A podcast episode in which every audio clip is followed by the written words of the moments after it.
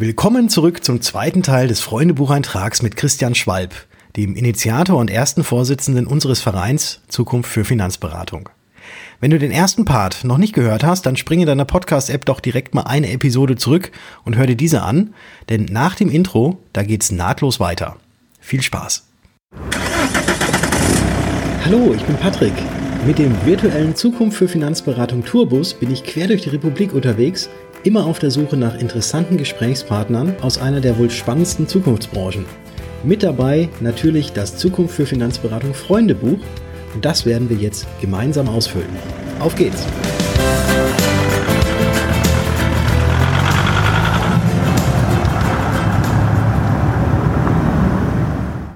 ausgehend Sommervorbereitung und dann verletzt. Ein halbes Jahr später ist Wintervorbereitung. Das heißt, wir haben im Winter auf dem Sandplatz trainiert. Mein erstes Mannschaftstraining nach der Reha auf dem Sandplatz. Ich habe eine, eine Körpertäuschung gemacht, bin mit dem verletzten Bein unten im Sand abgerutscht, Knie verdreht und das gleiche Knie wieder verletzt, Kreuzband wieder gerissen, Innenband wieder gerissen. Und das war dann mit 21 schon ein Tiefpunkt, wo ich für mich realisiert habe, okay, dein, dein Körper macht diesen Weg nicht mit, warum auch immer. Und das war damals eine, ein echter Niederschlag. Den Tag werde ich auch nie vergessen. Wie ich nach Hause gefahren bin. Ich habe dann meinen großen Bruder im Elternhaus, im Treppenhaus getroffen und bin da das erste Mal in Tränen ausgebrochen, weil ich da wirklich realisiert habe, dass eben mein Lebenstraum aus gesundheitlichen Gründen nicht funktioniert. Jetzt hast du ja aber Gott sei Dank einen anderen Traum, von dem du damals wahrscheinlich noch nicht so wirklich viel wusstest, aber ja trotzdem für dich erfüllt. Mhm. Und äh, lebst das Ganze ja auch mit so viel Herzblut, so wie du jetzt gerade die Geschichte erzählt hast mit deinem Fußball, so genau so in dieser Art und Weise, allerdings mit einem schönen Ende, erzählst du, glaube ich, auch die Geschichte, wie es denn dazu kam, äh, dass du jetzt äh, ähm, die Scala Holding hast, äh, BSC, den Verein Zukunft für Finanzberatung und noch ganz viel ähm, woanders auch überall ja mehr oder nee, nicht mehr, ich wollte gerade sagen, mehr oder weniger deine Finger drin im Spiel hast, dass das ja nicht. Du bist ja, du bist ja quasi ein, ein Seriengründer, so kann man das schon fast sagen. Also du hast schon ganz, ganz viel so erreicht und du hattest aber auch gerade auch erzählt, dass bei Bayern du eigentlich eine kaufmännische Ausbildung machen wollen hättest sollen, dein Vater aber gesagt hat, nee. Und mhm. du ja auch früher schon immer sehr viel eben die Geldrollen äh, gerollt hast oder die, Gel Geldstücke gerollt hast. Deswegen war ja dann das Naheliegendste, dass du eine Bankausbildung machst. Und das weiß ich ja, die hast du dann auch gemacht.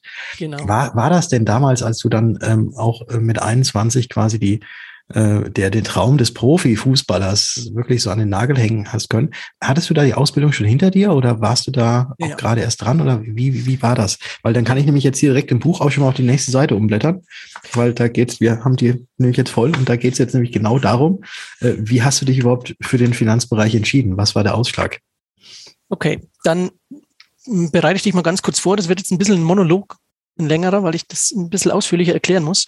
Mhm. Weil ähm, die Geschichte sollte man dann schon gesamtheitlich verstehen. Deswegen bitte nicht sauer sein, wenn es jetzt kurz ein Monolog wird.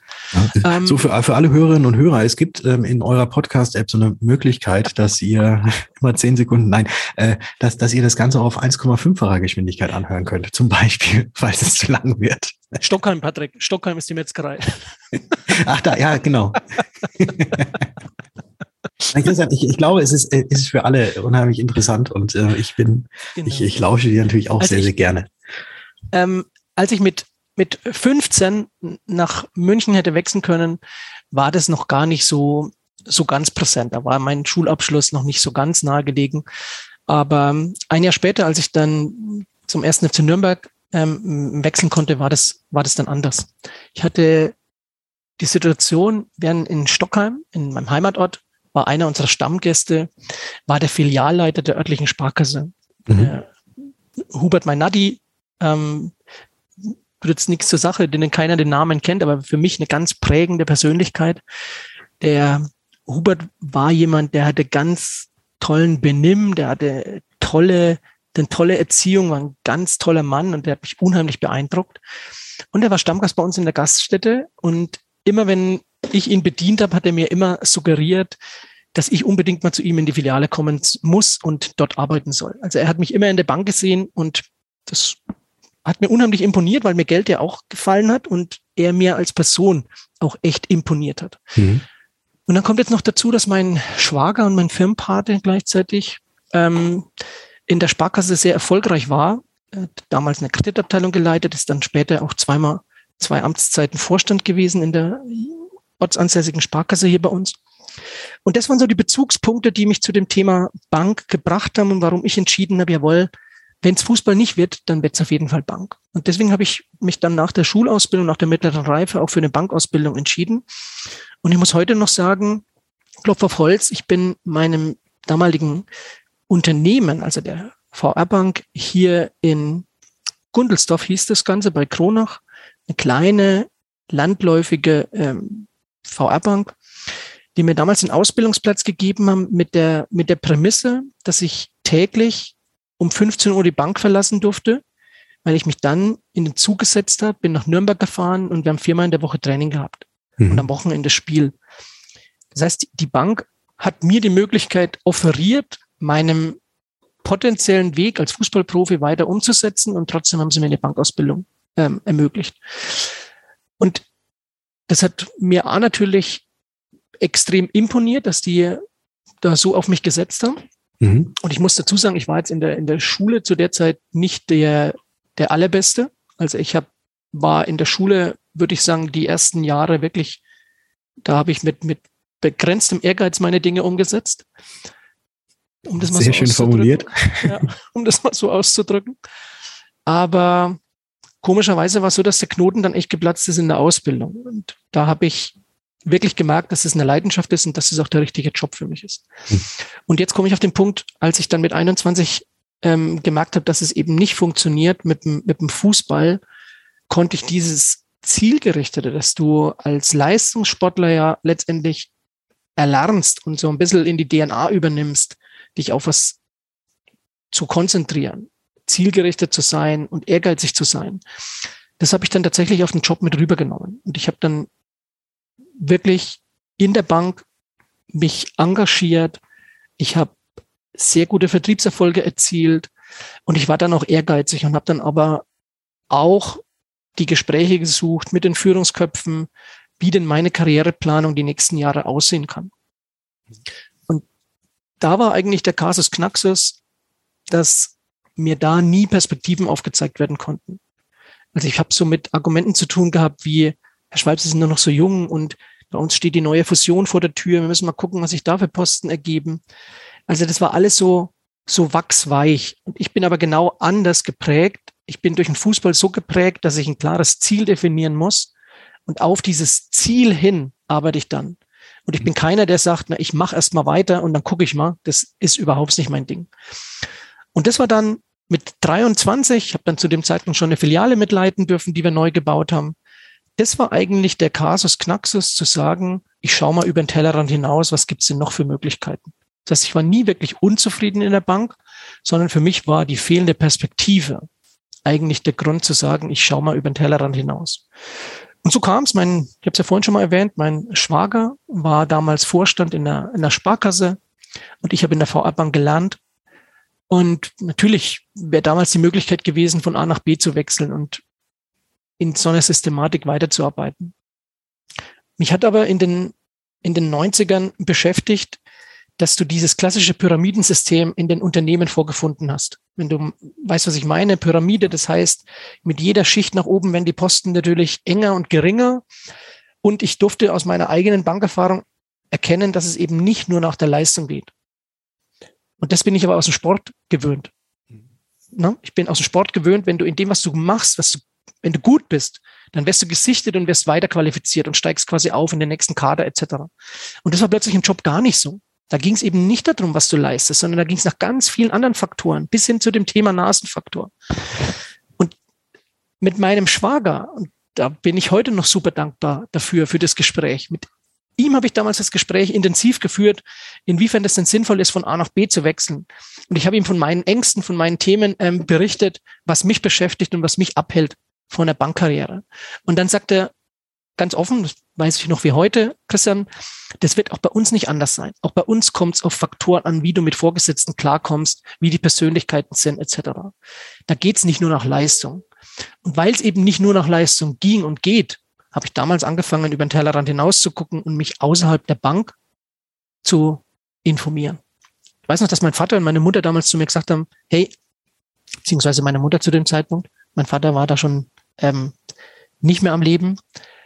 Meine Mutter hat damals gesagt, du weißt, eine Bank ist was sicheres. Wenn du da keine goldenen Löffel klaust, dann hast du diesen Job ewig. Und die war echt angefasst, weil wir eh ein eigenes Unternehmen haben, dass ich mich jetzt plötzlich außerhalb der Bank auch für eine für die freie Wirtschaft ähm, interessiere. Ich habe es aber dann gemacht. Ich habe mich mit 23 für eine für eine Selbstständigkeit entschieden und bin rausgegangen aus der Bank, habe meinen Job gekündigt in der Filiale und habe meinen Finanzvertrieb angefangen mit 23 Jahren.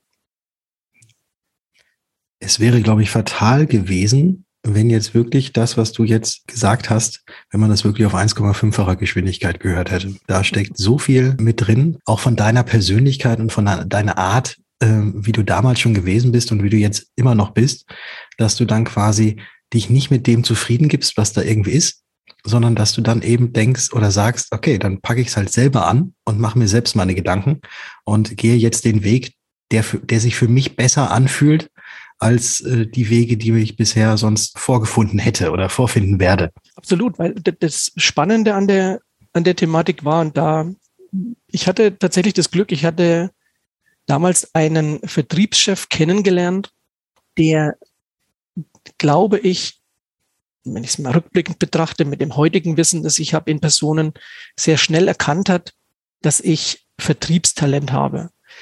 Und er hat sofort gemerkt, an welchen Themen er mich packen muss, dass ich ein wettbewerbsorientierter Typ bin, dass ich, dass ich Herausforderungen gerne annehme, dass ich mich gerne messe und dass ich zu der Zeit bestimmt mit 23 ungestüm war und bestimmt auch ein Stück weit naiv. Ganz klar, in dem Alter ist es, glaube ich, nicht schlimm. Aber der hat dieses, diesen, diesen Ehrgeiz, dieses, ja, dieses Erobern wollen sehr schnell erkannt. Und er hat mir damals die Idee gesagt, hey, Herr Schwalb, mit Ihnen können wir uns vorstellen, den Vertriebsbereich in Ihrer Heimatregion hier um Kronach herum aufzubauen und Sie dürfen die Verantwortung übernehmen. Und da war ich gefühlt nicht mehr knapp 1,70, sondern dann war ich plötzlich gefühlt zwei Meter. Mhm. Aber das war nicht der Hubert von der Sparkasse. Nee, da, okay. leider nicht. Okay. Leider nicht. Aber ich habe mich ja eben, ja, wie du weißt, gegen eine Banktätigkeit dann ja, ja. am Ende auch entschieden, obwohl wir immer über Jahre ganz tollen Austausch hatten. Fand ich übrigens, um das einzuflechten. Der hat sich auch während meiner Selbstständigkeit immer wieder mal bei mir erkundigt, wie es denn läuft und war echt interessiert. Also von dem Hubert kann ich immer nur heute noch schwärmen. Aber ich wollte stehen bleiben bei dem, beim Beginn meiner Selbstständigkeit. Hm. Der Vertriebsinhaber und Chef, der hat die Dinge erkannt und der hat mich tatsächlich machen lassen. Und der hat damit aber nicht aufgehört, sondern der hat auch dieses Thema Trial and Error. Einfach genutzt. Der hat mich probieren lassen. Als die Dinge funktioniert haben, hat er eins gemacht, er hat mich auf die Bühne gestellt und hat mir, hat mich anderen erzählen lassen, was ich für Erfahrungen gemacht habe. Das heißt, ich durfte unabhängig von meinem Alter plötzlich wieder rein gemessen an der Leistung anderen davon erzählen. Das hat mich so fasziniert, das hat mich so motiviert, dass ich bei dem Unternehmen Gas gegeben habe ohne Ende. Wir waren, ich habe dann innerhalb von knapp fünf Jahren eine der größten Vertriebsstrukturen aufgebaut. Und zwar ausschließlich mit Bankkaufleuten. Wir waren am Ende knappe 40 Bankkaufleute, die wir innerhalb von fünf Jahren aufgebaut haben, hm. haben am Ende 20 Prozent des Gesamtkonzernumsatzes gemacht und waren mit unserem Unternehmen ja unter den Top 10 in Deutschland, was die Vertriebe betrifft, in den Anfang der 2000er Jahre.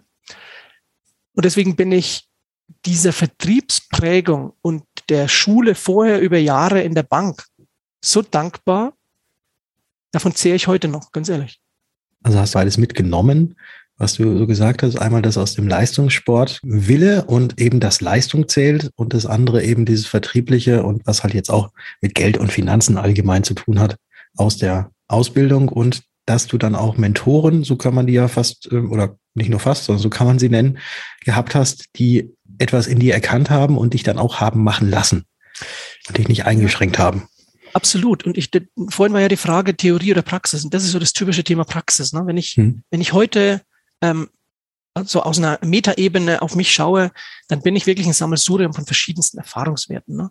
Da kommt die Prägung des Familiären dazu, als Großfamilie zu funktionieren. Deswegen das Thema Team, Gemeinschaft, miteinander ringen um die beste Lösung, miteinander funktionieren, um das beste Ergebnis zu schaffen.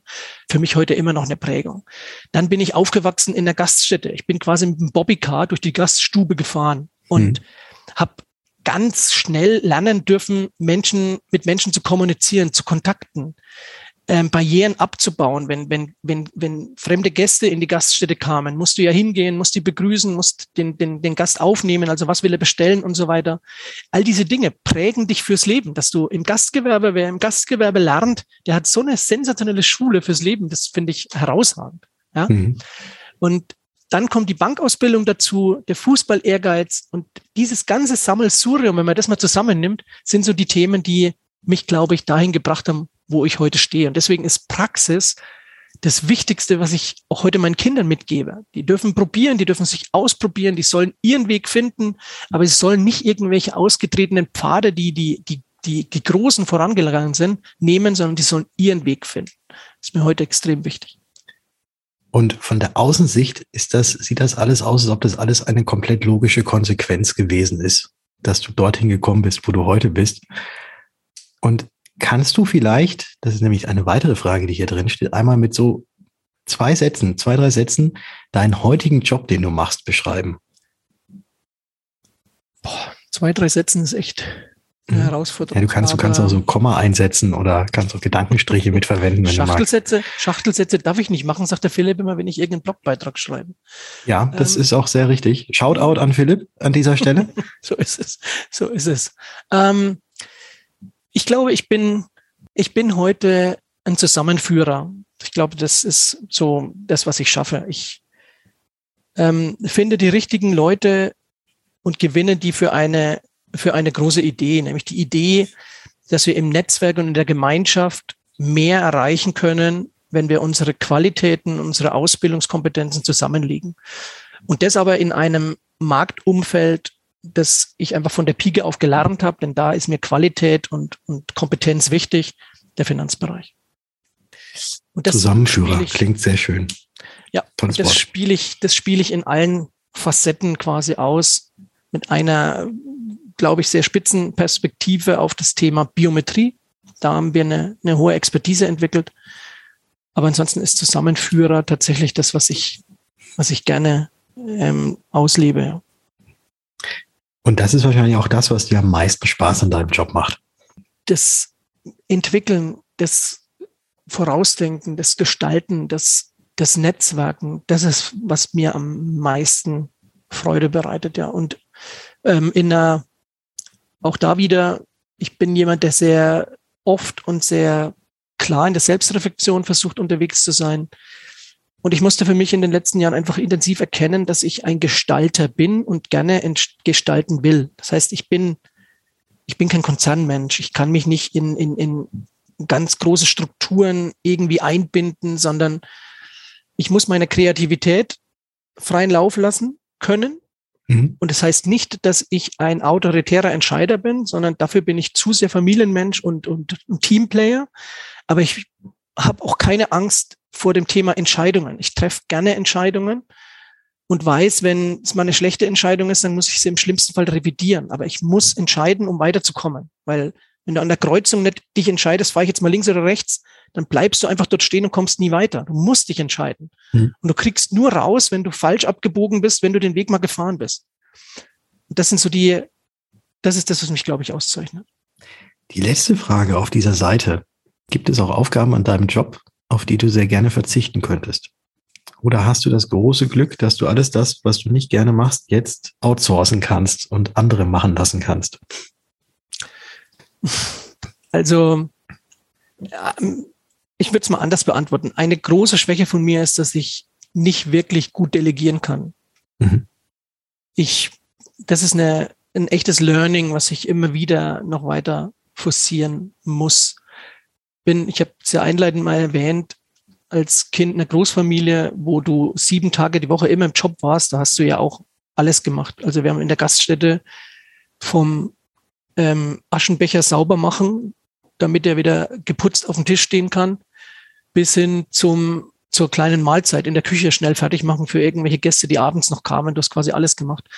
Und so ist es auch heute hier bei mir im Unternehmen. Ich bin mir tatsächlich nicht so schade, wenn in der Küche der Müll voll ist, den, den Büromüll rauszubringen, genauso wie die äh, große Finanzentscheidung für unser Haus zu treffen. Ich bin eher schlecht im Delegieren. Deswegen ich könnte jetzt nicht sagen, dass es große Themen gibt, die ich unbedingt abgeben will. Gut, dann ähm, trage ich das mal hier nochmal so mit rein. Also schlecht im Delegieren und macht trotzdem alles, auch obwohl Chef. So die Richtung. ja. Ich blättere um auf die nächste Seite. Und da sind eigentlich schon viele Fragen, die hier sind, schon von dir beantwortet worden aus dem, was du gerade schon so ähm, erzählt hast. Aber wenn dich dein jüngeres Ich fragen würde, was soll ich denn mal tun? Würdest du deinem jüngeren Ich sagen, alles klar, geh in den Finanzsektor, mach das genauso? Würde ich tatsächlich sagen, ja. Der Finanzsektor ist für mich ein, der liefert alles, was ich, was ich mir wünsche. Du kannst mhm. dir Themen aufbauen, du kannst gestalten, du bist gefragt, weil das eine Expertise ist, die ganz schwer ausgebildet ist in Deutschland, wo ganz wenige sich wirklich gut auskennen. Du musst mit einer, mit einer, mit einem klaren Kompass durchs Leben gehen, um das Thema aufrecht und klar zu machen. Also das verbindet all diese Themen, das mit Menschen zu tun. Du kannst Dienstleister sein, du kannst echten Nutzen stiften. Die Finanzdienstleistung ist für mich echt ein Traumberuf und deswegen würde ich das auch jedem so anraten können, vor allem meinem jüngeren Ich weil ich da auch alle Talente, die ich habe, einbringen kann. Mhm. Ja. Welche Talente zum Einbringen oder welche Tipps würdest du denn jetzt jungen Finanzberatern von heute geben, die sich eben dafür bereits entschieden haben oder sich jetzt dafür eventuell entscheiden würden, auch so in unsere Branche reinzugehen? Gibt es da irgendwie so deine Life-Hacks, ähm, die du jedem mitgeben würdest? Mhm. Also wichtig ist mir, dass der Anspruch sein muss, eine hohe Qualität in der Dienstleistung zu entwickeln. Die entsteht nicht von heute auf morgen. Die hat was damit zu tun, ein Leben lang lernen zu wollen und den Anspruch an sich selber haben zu wollen und zu haben, qualitativ das Bestmögliche zu liefern. Es geht nicht darum, schnell irgendwelche Verkaufstalente zu entwickeln und Produkte zu verkaufen, sondern es geht darum, verantwortungsvolle Entscheidungen zu treffen. Und das würde ich jedem empfehlen. Lern das, was du machen willst, von der Pike auf, lern es fundamentiert und hör nie auf zu lernen in dem, was du machen willst. Und hab Freude daran, dass du in Zukunft Menschen weiterhilfst und da gehört Verkaufen dazu. Denn die beste Theorie, das beste Produkt hilft dem Kunden nur dann weiter, wenn er es gekauft hat. Das lassen wir jetzt nochmal so ein bisschen sacken, den letzten Spruch, weil genau das ist richtig. Und was, was mir tatsächlich sehr häufig auffällt, ist, dass ganz, ganz viele versuchen oder, nee, machen wir so andersrum, sag ich mal andersrum, das Wort verkaufen, dass das extrem schlecht konnotiert ist. Mhm. Dass, äh, wenn man sagt, äh, ja, der will doch nur eine Versicherung verkaufen. So, dann kommt es sofort, kommt es sofort bei ganz, ganz vielen so an, ja, ja, der will mich jetzt irgendwie über den Tisch ziehen, ne? Der versucht mich jetzt so schnell über den Tisch zu ziehen, äh, dass quasi die Reibungswärme als Nestwärme äh, bei ihm rüberkommt und dass das Ganze jetzt äh, doch, doch vernünftig ist. Dieses Verkaufen hat ex einen, einen extrem schlechten Ruf. Ähm, was meinst du, wie wird sich das Ganze jetzt, wenn man einfach mal so ein bisschen weiter guckt in die Zukunft, entwickeln? Meinst du, es wird jemals irgendwie dieses, die, unser, unser Berufsstand wird jemals in das Licht wieder irgendwie gerückt werden können, in dem er es verdient hat zu stehen? Ja, das ist ja auch der, der Antrieb, warum wir zum Beispiel diesen Verein hier alle betreiben. Du, genauso wie ich und viele andere, die sich mittlerweile in diesem Verein hier zum Beispiel engagieren. Und auch all die anderen, die draußen tagtäglich einen tollen Job in der Finanzdienstleistung machen. Ähm, ich fange nochmal an bei meiner Ausbildung. Als ich in den 90ern auf den Finanzmarkt geguckt habe, dann habe ich solche Leute vor mir gehabt wie diesen Hubert. Mhm. Tollen Benimm. Das war eine echte Persönlichkeit, zu der ich aufges aufgeschaut habe. Der hat einen ganz verantwortungsvollen Job gehabt. Der konnte Menschen echt Wünsche erfüllen durch eine sinnvolle Finanzierung und so weiter. Das waren Dinge, die mir einfach imponiert haben. Und die Finanzkompetenz ist in Deutschland nicht wirklich ausge, nicht wirklich ausge oder verbreitet. Die ist mhm. relativ, naja, spärlich verbreitet. Deswegen ist das für mich schon ein Thema, wo eine ein Experten-Know-how ist und wo du dich gesellschaftlich ganz toll positionieren kannst. Aber, und das ist das große Aber, da wurde natürlich auch vieles falsch gemacht. Das ist auch richtig. Nur der Punkt ist aus meiner Sicht, nur weil einige in der Vergangenheit Themen falsch gemacht haben und da Dinge nicht gut laufen und gelaufen sind, ist es kein Indiz für die Zukunft, dass Finanzdienstleistung nicht ein honoriges Thema ist und ein ganz wichtiges Thema ist. Denn Finanzen, Vermögenswerte, das ist der, der Inhalt unseres Wirtschaftssystems. Das wird es immer geben. Und diese Kompetenz einzubringen, mit dem richtigen inneren Kompass, mit der richtigen Herzenshaltung, mit dem richtigen Charakter, das ist doch eine ganz tolle Aufgabe, wo ich jedem nur sagen kann, da wirst du genauso angesehen sein wie ein Arzt, wie ein Rechtsanwalt, wie ein Steuerberater, honorige Berufe oder wie, wie ein, ein, ein Handwerker. Wenn ich, komme ich nochmal auf meinen Bruder, ne Quatsch, lass uns über, einen, über einen Schreiner sprechen. Was, was, macht, was macht dein Bruder nochmal beruflich? ein Schreiner, der, der dir eine Idee, die du im Kopf hast, einen Wunschschrank oder einen ganz besonderen Tisch oder was auch immer maßgeschneidert herstellen kann. Das ist doch ein Segen. Das ist doch was, wo du, wo du sagst, holla die Waldfee, das ist das, da hat einer eine Kompetenz, die ich selber nicht mitbringe. Und das mhm. gleiche haben wir im Finanzbereich. Aber was wir machen müssen ist, wir müssen wieder mehr uns auf dieses Thema besinnen. Wir müssen wieder mehr diese Vertrauensbildung schaffen. Die hat viel mit Qualität zu tun, die hat viel mit Seriosität zu tun, mit Zuverlässigkeit. Und dann kommen wir auch da wieder hin, wo wir in den 90ern, in den 80ern waren. Jetzt steht hier noch eine letzte Frage auf dieser Seite. Welchen Fehler würdest du heute nicht noch einmal machen? Ich würde mich heute nicht mehr kleiner machen, als ich bin. Mhm. Das habe ich in der Vergangenheit, ähm, habe ich das gemacht. Da habe ich auch mal gegen meinen Bauch entschieden das würde ich heute nicht mehr machen. Heute würde ich klar immer benennen, wie tick ich. Ich würde durch die Vordertür kommen und würde viel klarer Themen benennen. In der Vergangenheit hatte ich immer wieder mal die Situation, dass ich zu harmoniesüchtig war und auch mal Negatives zum Beispiel nicht so angesprochen habe, wie es sein müsste. Solche Themen würde ich heute anders machen. Hat heute was auch mit, mit Wertschätzung zu tun, meinen Gegenüber, weil es verdient keiner, dass ich nicht klar benenne, was in mir vorgeht. Das finde ich ist ein ganz wichtiger Aspekt im, im Miteinander.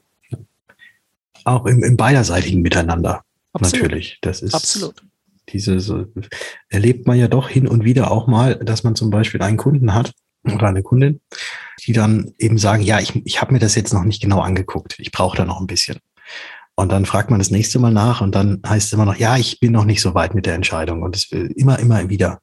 Und dann weiß man eigentlich jetzt aus Erfahrung heraus, ja, die suchen einfach nur irgendeine Ausrede und wollen einem nicht ins Gesicht sagen, dass das gar nicht passt oder dass man vielleicht nicht zusammenkommen wird.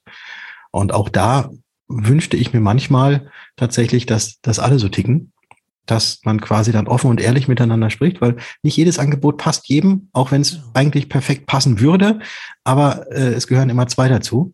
Und wenn man da offen und ehrlich miteinander umgeht, ich glaube, dann ist, ist beiden Seiten geholfen, weil immer nur so ein, ja, eventuell und ja, wir gucken nochmal und lass uns nochmal. Nee, klare Worte, dann weiß jeder, wo man dran ist, dann ist das, äh, wie, wie heißt es mit diesem Ende und Schrecken? Da gibt es so einen Spruch. Äh, und dann ist das nämlich auch vernünftig so erfüllt. Ja, am Ende hat es was mit Wertschätzung zu tun. Du stiehlst ja. niemanden anderen irgendwelche Lebenszeiten. Und ich finde, es ist auch, es, es hat wirklich was damit zu tun, den anderen ernst zu nehmen, wenn ich ihm sage, ähm, ein, ein A ist ein A und ein O ist ein O und nicht mhm. X für ein U vormache. Ja. Jetzt können wir, glaube ich, jeder, wenn wir die ganzen Phrasen, die wir jetzt gedroschen haben, da, da können wir, glaube ich, auch ein Sparschwein füllen. ja, aber da, das durfte ich auch lernen. Ähm, vielleicht, das ist ja auch so ein Learning. Wenn du der jüngste von sieben Geschwistern bist, dann kannst du dir ja vorstellen, die kommen ja nicht wie die Orgelpfeifen jedes Jahr, sondern du hast ja einen gewissen Abstand zwischen deinen Geschwistern. Bei mir ist es so, dass meine älteste Schwester 17 Jahre älter ist als ich. Mhm. Das heißt, die älteste ist 17 und dann sind wir quasi alle nacheinander eben dann äh, zur Welt gekommen. Und wenn ich was lernen durfte, dann ist es genau so ein Satz, dass auch diese ganzen Phrasen, diese, diese ganzen ähm, pauschalen Sätze, die haben alle ihre, ihre, ihre Richtigkeit. Mhm. Wenn ich immer dran denke, allein dieser blöde Satz, an den Kindern merkst du, wie du alt wirst. Da konnte ich, als ich kein Vater war, nie was anfangen. Mhm. Aber wenn du dann Vater bist, dann kannst du mit all diesen Redewendungen ganz schnell was anfangen. Und deswegen, auch wenn dies manchmal Floskeln sind und, und Phrasen sind, wer, wer in der Lage ist, darüber mal nachzudenken, der findet ganz viel Wahres immer wieder in diesen, in diesen alten Sätzen. Und ich wette mit dir, du hast dich selbst schon mal dabei erwischt, dass du einen Satz zu deinen Kindern gesagt hast, von dem du früher immer gesagt hast, das werde ich, wenn ich mal Papa bin, niemals sagen. Absolut. Richtig? Absolut. Absolut. Ich hatte es gestern wieder die Situation, mein, gestern meinen mein Großen dabei ertappt, dass er vergessen hat zu lernen mhm. für den darauffolgenden Tag. Konnte ich mich sofort an meine Kindheit erinnern.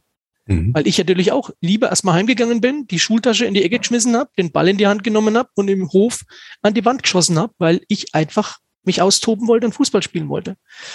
Und dann schlagen plötzlich zwei Herzen in deiner Brust. Einerseits ähm, willst du, dass er seinen Weg geht und dass er seine Aufgaben umsetzt, die wichtig sind für die Schule. Und andererseits verstehe ich ihn natürlich aber auch, weil ich natürlich auch im Herzen irgendwo noch Kind bin. Ja. deswegen ist genau das, was du ansprichst. Das sind die Situationen, die einfach, ja, das Leben aber auch lebenswert machen. Und das ist die Überleitung jetzt auch zu der nächsten Seite, auf die ich jetzt nämlich auch umblätter. Dein Sohnemann muss sich ja natürlich die Arbeit mit nach Hause nehmen, weil er kein Büro hat und dann zu Hause lernen. Wie gehst du denn damit um mit deiner Arbeit? Ähm, nimmst du Arbeit mit nach Hause oder bist du komplett nur Familie, wenn du zu Hause bist? Nein, meine Frau ist ja, ist ja auch bei uns im Finanzbereich als Beraterin tätig. Mhm. Und die, meine Frau kennt es auch nicht anders. Auch meine Kinder kennen es nicht anders. Das, wir haben keinen 9-to-5-Job, sondern wir sind wie früher bei uns in der Gaststätte und Metzgerei einfach ein Unternehmerhaushalt. Und von daher ist Arbeit allgegenwärtig. Also wir haben auch mal, wir haben auch mal ein Geschäftsessen daheim oder Freunde, die was Geschäftliches bei uns daheim besprechen, genauso wie ich am Schreibtisch oder am Küchentisch mal Sachen bearbeite. Damit habe ich aber auch überhaupt kein Problem. Welche Rolle spielt dein Handy in deinem Leben? Also wie oft schaust du auf dein Handy am Tag? Kannst du überhaupt noch ohne? Nee, tatsächlich nicht ohne. Und wenn ich auch nicht regelmäßig immer wieder gleich Sachen ad hoc bearbeite am Handy oder reagiere oder kommentiere, dann könnte ich das Pensum gar nicht leisten, das ich heute habe. Also ich, manchmal wünsche ich mir natürlich auch, dass es weniger wäre, aber das, was ich mittlerweile angeschoben habe, was mittlerweile an Aufgaben da ist, geht nur so, dass du quasi fast ständig das Handy in der Hand hast. Und es eher mittlerweile so ist, dass ich mich disziplinieren muss, das Handy dann auch mal ganz bewusst wegzulegen und nicht aufs Handy zu schauen. Das mhm. ist eher so gerade die Aufgabenstellung. Kennt, glaube ich, jeder. Mir geht's nämlich auch genauso. Also ich kenne es zumindest, dass es diese, diese Thematik ist und dass das, das alles so ein bisschen miteinander ver, verschmilzt. Ich weiß, mein Vater ist ja auch oder war ja auch äh, Versicherungsmakler und das war auch immer so in sonntags beim gemeinsamen Essen. Da kam, früher oder später kamen wir immer wieder auf den Beruf zu sprechen. Das, das geht gar nicht anders. Mhm. Ja. Ja, ich finde es auch nicht schlimm, ne? Weil, also mir fällt es zum Beispiel auch gar nicht schwer, ne? Weil es halt, ich bin es von Kind auf so gewöhnt. Mhm. Deswegen ist, fällt mir das nicht schwer. Nur beim, beim Handy ist es mittlerweile so, ähm, du realisierst natürlich schon, dass das einen wahnsinnigen, eine wahnsinnige Zeit in Anspruch nimmt. Man, spätestens seit der Zeit, dass du immer die, die Tagesaktivitäten gemessen kriegst und dir das ab und zu vor Augen geführt kriegst, dann realisierst du erstmal, was das an Volumen ist. Mhm. Andererseits ist es aber auch so, immer wenn ich weiß, ich lege das Handy jetzt mal stundenweise wirklich weg, dann weiß ich, dass ich da ein ein, ein, ein richtiger Turm an Aufgaben aufbaut, der bearbeitet werden will, weil wir sind auf Instagram, wir sind auf Facebook, wir sind per E-Mail erreichbar, wir sind per WhatsApp erreichbar, wir sind per SMS erreichbar und, und, und. Xing, LinkedIn. Ständig kommen irgendwelche Impulse und Nachrichten. Und natürlich mittlerweile aus ganz vielen Kanälen. Und da weiß ich, da ist es manchmal besser, wenn ich die Dinge ad hoc schnell beantworte und auch damit zuverlässig bin, weil ich mir damit meine Arbeit erleichtere. Und es ist ein ganz zentrales Instrument für meine Arbeit. Da steht noch etwas hier in diesem Buch, und zwar, ob du Erfolgsgeheimnisse für deine Work-Life-Balance hast. Und was man jetzt so, rausgehört ha hat, ist ja eigentlich, dass dein Leben deine Arbeit ist, aber auch deine Arbeit dein Leben. Und genau andersrum. Ich glaube, jetzt habe ich dreimal falsch gesagt. Aber du weißt, was ich weiß, glaube ich, was ich meine. Absolut. Gibt es, gibt es für dich irgendwelche äh, ja, Erfolgsgeheimnisse, die man, die man weitergeben kann, warum es jetzt tatsächlich gar nicht schlimm ist, dass man auch zu Hause über die Arbeit redet oder dass man auch am Abend nochmal auf sein Handy guckt und dort dann noch irgendetwas Geschäftliches ähm, erledigt. also diese, diese Trennung Work-Life-Balance. Wie, mhm. wie kriegst du das hin oder hast du das gar nicht und es ist halt einfach so, weil es dazugehört und weil es dich nicht so weit belastet, wie es vielleicht manche andere belasten, die jetzt quasi einmal die Freizeit und einmal den Beruf brauchen? Ich, für mich ist so ein, ein, ein Leitsatz, ähm, lerne zu lieben, was du tust. Und mhm. das, da liegt für mich eigentlich der größte Schlüssel drin. Ich kann wenig mit diesen Management-Sätzen anfangen, dass du rausfinden sollst, was du, was du liebst und das dann tust, sondern ich glaube, man kann, egal was man macht, kann man, da ist, weiß nicht, ob du das Buch Fisch kennst, da geht es um diesen, um diesen Fischmarkt in Seattle. Das haben wir zum Beispiel von Anfang an als prägendes Element für, auch für neue Partner, die bei uns beginnen, schenken wir denen dieses Buch, weil du kannst dir manchmal die Situationen nicht aussuchen. Du kommst vielleicht auch in einen Berufsweg rein, den du nicht immer komplett selber bestimmst, weil du da noch nicht so entscheidungsfreudig warst und auch noch nicht so weit blicken konntest. Aber du kannst anfangen, das, was du tust, zu lieben und weiterzuentwickeln und zu akzeptieren. Und bei mir ist es so, ich, ich mache mir überhaupt keine Gedanken darüber, ob das Arbeit oder ob Arbeit für mich belastend ist, sondern mich leitet eher das Ergebnis. Mich mhm. leiten meine Ziele, mich leitet dieses Thema gestalten zu können. Das erfüllt mich. Und deswegen ist für mich an der Stelle kein Aufwand zu viel. Ich habe letzte Woche zum Beispiel habe ich einen Lieferwagen organisiert, weil mir die ganze Zeit schon auf den Keks ging, dass wir bei uns im Carport hier am Standort in Kronach noch alte ähm, Utensilien hatten aus unserem Büroumbau vor knapp einem Jahr. Aber irgendwie keiner irgendwie den, den weggeräumt hat. Und dann habe ich halt einen Lieferwagen besorgt, habe mit zwei, drei Kollegen hier im Hause einen, einen, einen Ordnungstag ausgemacht und dann haben wir den ganzen Müll eingepackt, haben aus dem Keller Sachen rausgeräumt und sind einmal zum Wertstoffhof gefahren und haben das ganze Ding entsorgt. Und das, das sind Dinge, die mich erfüllen, weil sie in der Sache notwendig sind für meinen Job, damit der mir weiter Spaß macht, dass ich ohne Ballast, Ballast in die Zukunft blicken kann. Aber ich mache mir keine Gedanken über über die Arbeit, ob die mir jetzt leicht fällt oder schwer fällt, sondern ich liebe einfach das Gestalten und das erfüllt mich. Das würde ich jedem an die Hand geben. Lerne zu lieben, was du tust. Und das kann jeder. Das mit den Klamotten, dass die jetzt endlich weg sind, freut mich auch, weil ich habe ja den Tourbus da geparkt und jetzt komme ich auch wieder ohne Probleme raus. Deswegen haben wir das Carport freigemacht. Ja, genau. Tourbusport oder so müsste ja. es eigentlich heißen. Genau, nicht nur Car. Genau. So ist es, so ist es. Christian, wir sind schon relativ am Ende. Oh. Und ich habe noch eine letzte Seite und das ist die Seite zum Träumen. Sehr gerne. Wenn du für einen Tag lang eine Zeitmaschine hättest, wohin würdest du mit dieser Zeitmaschine reisen und warum? Ich würde tatsächlich in die Vergangenheit reisen wollen. Mhm. Und ich würde tatsächlich in diese Wirtschaftswunderzeit reisen wollen. Also ich muss dazu sagen, mein Vater ist ähm, 1924 geboren gewesen mhm. und war quasi ein junger Mann zu Kriegszeiten und war in Gefangenschaft. Und das ist so die Prägung, die ich aus meiner Familie so ein bisschen mitgenommen habe, dass ich diese, diese Zeit des Aufbaus, dieses, diese Zeit der, der, des Niedergangs, des Krieges, das sind alles Themen, die bei uns immer wieder thematisiert wurden. Und ich bin fasziniert davon, was die Menschen in Deutschland geleistet haben, die dieses Land aufgebaut haben, die diesen, mit diesen Entbehrungen umgegangen sind und was die uns für eine herausragende Basis in der Welt gebaut haben. Und das hätte ich, das würde ich gerne mal erleben. Ich würde gerne erleben, wie die, wie die das angepackt haben, wie die aus Ruinen was, was geschaffen haben.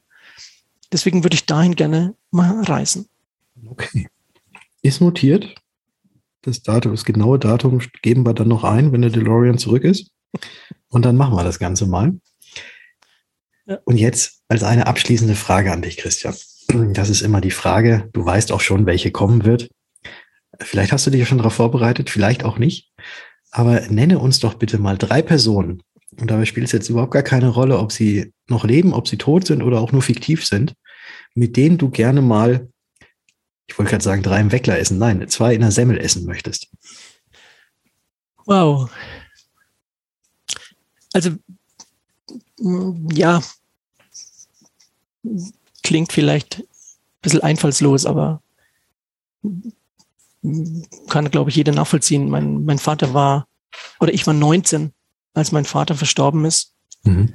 Und der hat quasi diesen ganzen Weg, den ich gehen konnte, nicht so, nicht mehr erlebt. Und mhm. den würde ich heute gerne treffen und würde ihm erzählen und mal berichten, was sich alles getan hat und wie oft ich, wie oft ich mit ihm verglichen worden bin und verglichen werde, das würde ich Ihnen gerne mal erzählen. Ja. Ihn würde ich gerne treffen.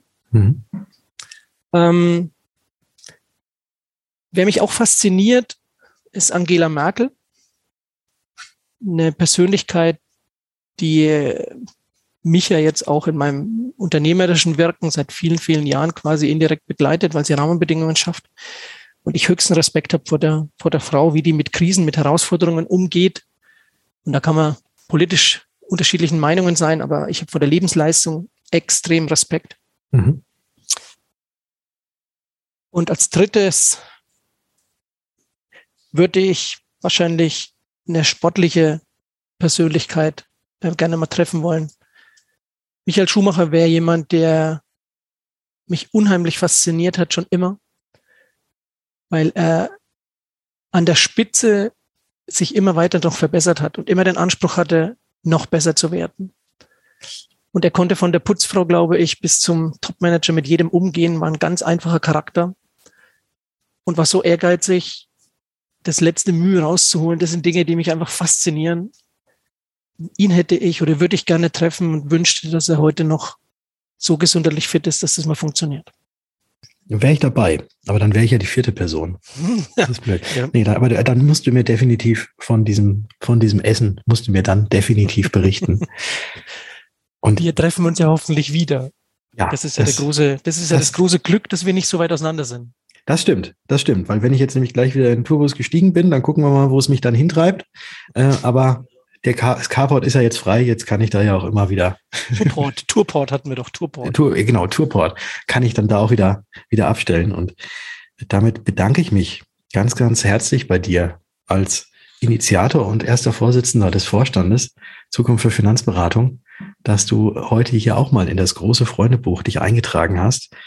Eine extrem spannende Geschichte, dein Lebensweg und dein Lebenswerk, aber es ist ja noch lange kein, das Lebenswerk ist ja noch lange nicht vollendet. Du hast ja noch ganz, ganz viel, ganz, ganz viel vor und äh, da freue ich mich, das Ganze auch mit begleiten zu können. Lieber Christian, herzlichen Dank für deinen Eintrag. Vielen Dank, lieber Patrick. Vielen Dank für die, ich schaue gerade auf die Uhr, fast eineinhalb Stunden. Ich hoffe, dass es niemanden gelangweilt hat, der hier zugehört hat. Aber ich muss mal ein großes Kompliment loswerden. Du schaffst es tatsächlich, durch deine Art und Weise des Interviews einem die Zeit zu kurzweilig hinzubringen, dass man in die Reflexion geht und tatsächlich diese Gedankenreisen mitmacht. Hut ab. Ich habe mich sehr geehrt gefühlt, dass ich heute selber Gast sein durfte und dass wir damit heute quasi das erste komplette Jahr unseres Podcasts abschließen dürfen. Vielen Dank. Hier ist das Ende des Freundebucheintrags mit Christian Schwalb. Wenn dir das Gehörte gefallen hat, dann freue ich mich, wenn du diesem Podcast eine Bewertung hinterlässt und ihn natürlich auch gerne abonnierst. Damit hilfst du, dass noch mehr auf dieses Format aufmerksam werden, dass unser Verein Zukunft für Finanzberatung bekannter wird und wir gemeinsam in der wohl spannendsten Zukunftsbranche wachsen. Denn mit uns wird die Welt ein Stück sicherer. Und ich nehme das Freundebuch jetzt wieder unter den Arm, setze mich in den Tourbus und fahre weiter. Bis zum nächsten Mal.